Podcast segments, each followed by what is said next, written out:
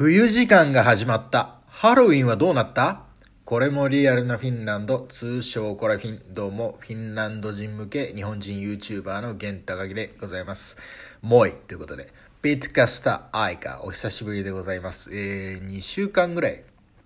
3週間ぐらい、ちょっと、ラジオトークの方は、えー更新できずにおりました。っていうのも、まあ、ちょっと YouTube であるとか、あとまあありがたいことにこういろいろ出演依頼であるとか案件であるとかがですね少しずつ始まってまいりましたので、えー貧乏暇なしと言いますか。全然そんな稼いでるわけでも全然本当にないんですけれども忙しいというところで、えーなかなかラジオトークの方に、えー手が回っておりませんでしたがまあね少し落ち着いたかなというところでまあ今もあのビデオの編集中ではあるんですけれどもまあこう締め切りがあるとかそういうものではないんでちょっと気分転換といいますか久しぶりにラジオトーク撮ろうかなと思った次第でございますえー、まあどのトピックを話そうかなと思った時に、まあ、2つぐらいちょうどいいのがあるなと思うんですけれども、まあ、1つ目は冬時間が始まったというところですね。まあ、サマータイムが終了したっていうことですね。えー今日が2020年10月27日火曜日、27、27ですけれども、2日前、えー10月25日日曜日にですね、えサマータイムが終了して、えーまあ、冬時間といいますか、まあ、ノーノーマル時間といいますか、まあ、元に戻ったっていうところですね。で、日本だとこのサマータイムっていうのはね、なかなか馴染みがないことだと思うので、まあないので、あのーまあいいトピックかなと思うんですけれども、ちょっと大前提として、自分は以前、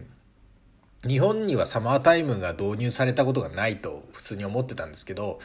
まあ、このフィンランドのサマータイムのことを調べた時ですねウィキペディアを見たら実は日本にもですねかつてサマータイムがあったという記述を見つけまして調べたところですねこれ面白かったんでちょっとフィンランドの話じゃなくて日本の話になっちゃうんですけれども日本のサマータイムの話をしますね。日本にもサマータイムがあったらしいんですよ。で、これいつあったかっていうと、およそ70年前、72年前ですね。1948年から1950年 ?48 年、49年、50年、そう、50年まで。だから3年間、3年間だけサマータイムが導入されたみたいなんですね。で、あまあもちろんその多くの日本人がそれに馴染むことができずにたった3年で廃止されたわけですけれどもなんでこうサマータイムが導入されたかっていうと、まあ、これは、えー第一次世界大戦後の GHQ による指示らしいですね。GHQ がサマータイムを導入しなさいというところで、まあ、法律を作ってすぐ可決してで速攻で導入したっていうところで、まあ、国民の混乱もなかなか大変だったでしょうけれどもそういうのがあって実は日本はかつてサマータイムを導入した国というところに、えーウィキペディアではなっておりました。でそういう記事もありましたのでまあ本当にそうなんだと思います。ただまあもう今となってはねもうほとんど全ての人々がサマータイムってどういうもんなんだろうなというふうになってると思います。で実際東京オリンピックの時もあのサマータイム導入するかどうかなんていうところで、えー話題にも上がってましたよね。あの暑すぎるからっていうことで1時間早くしたらもうちょっと気温があの落ち着いた状態でマラソンとかそういうのできんじゃないかみたいなのでね、えーなっておりましたけれども。まあそんなサマータイム、えーまあ、サマータイムっていうか、まあ、サマータイムと冬タイム冬時間、えーフィンランド語だとサマータイムは kesäaika で、まあ、通常時間っていうのは、まあ、 talviaika とか normaaliaika というふうに言いますけれども aika が時間なんでね。時間とか時代とかそういう意味なんで。じゃあその今朝アイカ、えーフィンランドではどんな感じで、えーその移り変わりがあるかっていう話ですけれども、え10月25日日曜日ですね、えー朝4時、朝4時、だから夜中ですね、夜中の朝4時になると、朝3時59分から朝4時になった瞬間に、ピコンってなった瞬間に3時になるんですね。1時間戻るんですよ。現在、日本とフィンランドの時差はだから7時間です。えーだから、フィンランドが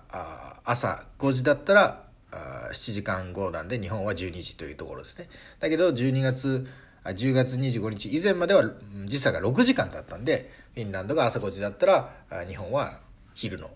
11時というところですね。時差が6時間だったのが7時間に伸びた、より離れたっていうところですね。で、その日曜日はですね、大体その休みの日とか、あのなんか疲れてる時っていうのは、その10時ぐらいまで寝てしまう時もあるんですね。まあ寝てしまうんですよ。かっこつけましたけど、今は。大体10時ぐらいまで寝ちゃう。だけど、その日は起きて、パッとスマホの iPhone の時計見た時9時過ぎだったんで、ああ、早く起きたななんて思ったんですけど、リビング出て壁掛け時計見たら10時ぐらいだったんで、まあ結局変わってないんですよ。うん。iPhone の時計のすごいところはこういうところですね。もう勝手にあのそういうのも対応してくれるっていうのはね、まあまあ当たり前かもしれないけどね、ちょっとすごいなと思いますけれども。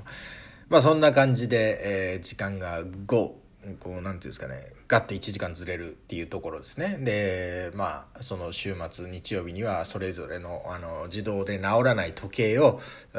時間調整をしていくというような感じでございますね。で、まあ、ヨーロッパでは結構このサマータイムシステムっていうのは本当、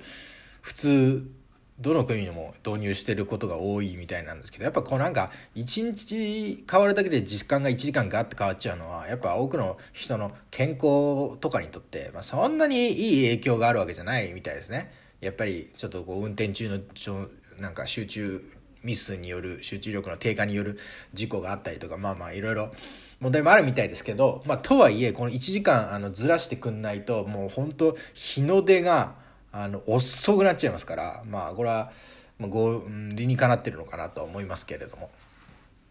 ていうかまあこっちが普通の時間ですからねサマータイムがずらしてるって感じですけど元の時間に戻ったっていう感じですね。ってな感じで、えー、サマータイムが終了いたしました。でなんかこのサマータイムが終了する日にちっていうのは正確に決まってるのかちょっとちゃんと調べてないんで分かんないですけどでもフィンランド人のその妻にあの聞くところによるとあのあんま把握しないですねあれいつだったっけ？みたいないつ時間終わるんだったっけ？って感じであのあんま把握しないみたいなんでまあなんかそんなになんか気づいたら変わってるよね？みたいな部分は結構ある感じですね。もちろんそのニュースとかで、あの、はい終わりますよみたいなのも多分報じられてるとは思うんですけどね。みんなそこまで意識してないんじゃないかなとは思いますね。っていうのが、えー、おとといありましたっていうところと、で、今10月27日ですから、えー、おそらく日本はですね、えー、どのお店に行ってもこう、ハロウィンムード一色だと思うんですけど、まあ今年はね、さすがにその街でああの出歩くってこともなかなか、あの推奨されていないことなんで、どれぐらいそのハロウィングッズとかコスプレグッズとか、なんかあの飾りの商品とかが売られてるかはちょっとわからないんですけど、これもね、フィンランドと比べるとね、なかなか興味深いんですけれどもね、今もうフィンランドのスーパーはですね、クリスマスグッズ一色です。マジで。もうあのクリスマスグッズのね代表的なもうサンタ系のそのもうお菓子とかももちろんあるし、なんかアドベントカレンダーみたいなのがあるんですよね。海外にはこう文化として。クリスマス12月始まったら、カレンダーみたいになってる、こう、ちっちゃい、こう、箱が、あ穴開けられるとこがいっぱいあって、1日ずつ穴開けていくと、中にお菓子が入ってたりとかっていうチョコレートを毎日食べていって、クリスマスまであと何日だね、みたいな、あまあ、ちょっと楽しみの、お菓子っていうか、そういうのが売ってたりもするんですよ。で、だからハロウィンってね、あんまね、あの、フィンランドではね、そんなに目立ったイベントじゃないですよね。それよりももうクリスマスが勝っちゃう。でクリスマスはフィンランドの人にとって日本でいうとこのお正月みたいなもんですからもう実家に帰ってもうゆっくり1週間ぐらいもうゴロゴロしてるっていう週ですからだからそのインパクトを考えるともうハロウィンよりも早くクリスマスになってくれっていうようなムードがありますよね。で、だからね、全然、全然本当にスーパーでハロウィングッズとか見かけないですよ。まあ、あるかもしんないけど、もう本当クリスマスグッズの商品のところが多すぎちゃって、あんま意識してないですよね。ないことはないと思うんですよ。で、うん、まあ、ここ、最近は、やっぱ日本みたいにだんだんハロウィンハロウィンってのもあるのかもしれないですけどでも今のところ日本みたいなもうハロウィンムード一色みたいなのはないですよね。今もあのスマホゲーとかやってますけどスマホゲーもあのハロウィンキャンペーンみたいなハロウィンキャラみたいなのがいっぱいやっぱりもう世間がねハロウィンってものに乗っかろう乗っかろうっていうもうあのいい意味でねそのビジネスとして乗っかろうっていうムードがあるからどんどんそういうものが当たり前になっていくと思うんですけどフィンランドではですね見ないですね。やっぱりもうそれよりもクリスマスが勝ってるというのが、まあ結構